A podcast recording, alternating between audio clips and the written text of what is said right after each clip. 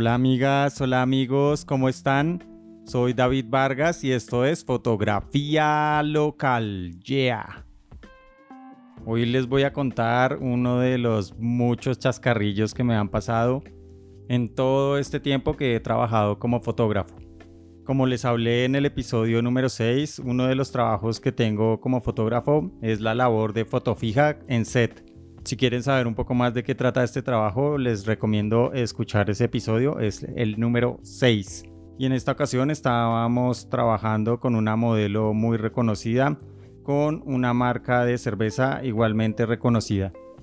Pero bueno, en conclusión, digamos que ese día trabajé muy bien y me fue muy bien cuando se hace la etapa de producción de estos comerciales eh, hasta la etapa final que ven las personas en la publicidad pueden pasar aproximadamente unos 3-4 meses porque después de los duros días de producción pues viene una etapa de postproducción bastante pesada en este caso, cuando acaba el comercial, yo entrego el material y el cliente, en mi caso la productora, se queda con él para hacer pues su trabajo de postproducción. Para mí el trabajo de postproducción empieza cuando se está haciendo el filtro o seleccionando las mejores fotos de la sesión. Desde ahí comienza el proceso de postproducción y pues ya va hasta el finalizado y entrega del cliente. Pero volviendo al tema, como les conté, pasan como 3, 4 meses después de ver uno la campaña al aire y casualmente mirando mi Facebook, cuando tenía Facebook, porque ya no tengo Facebook, encontré una de las fotos que yo había tomado en el perfil de la marca de cerveza. Vi la foto en el feed y la vi casi como la había entregado, no vi un proceso de postproducción y también vi que la foto tenía muchos comentarios.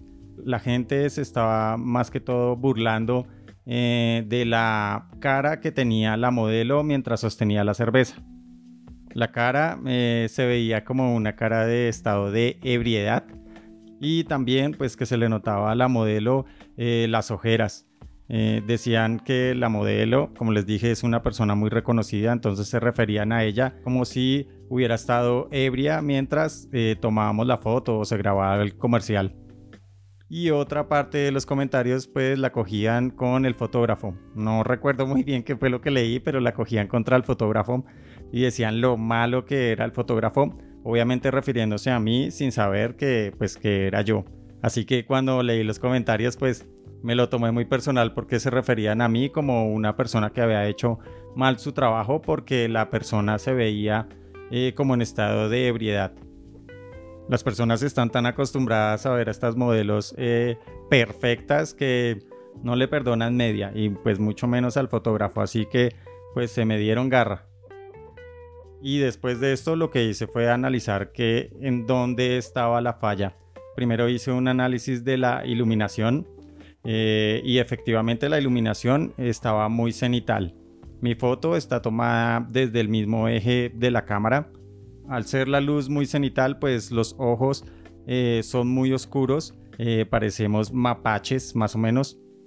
Pero adicionalmente, pues cuando conocí a esta modelo en persona, eh, ella sí es un poco ojerosa, tiene como unas bolsitas debajo de los ojos, pues que se tendrían que ocultar con maquillaje o con iluminación.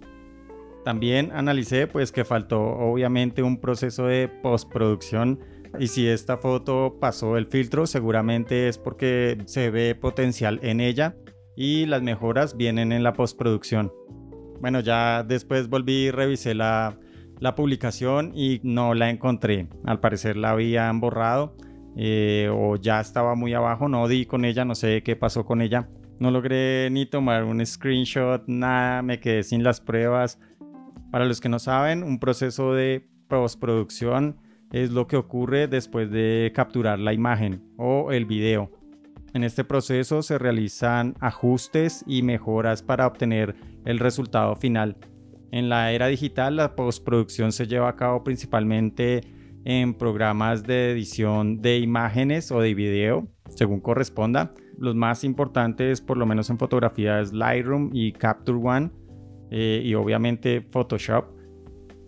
Y en el video es como eh, DaVinci, que ha cogido mucha fuerza, o Premiere, que es de la suite de Adobe también. La importancia de la postproducción en la fotografía actual radica en una capacidad para potenciar y mejorar la calidad visual de las imágenes. Mm, si tenemos problemas de exposición, también los podemos corregir allí. Color, eh, contraste o eliminar elementos deseados, como les había contado en Photoshop. Vale la pena mencionar que la postproducción puede ayudar a corregir errores que se cometen durante la captura de la imagen. A veces la iluminación no es perfecta, el enfoque puede estar ligeramente desviado o pueden aparecer elementos indeseables en el encuadre. Sin embargo, es importante recordar que la postproducción no debe utilizarse como un medio para ocultar nuestros errores o compensar una mala técnica fotográfica. Es fundamental contar con las bases sólidas de conocimiento para ejecutar bien las imágenes.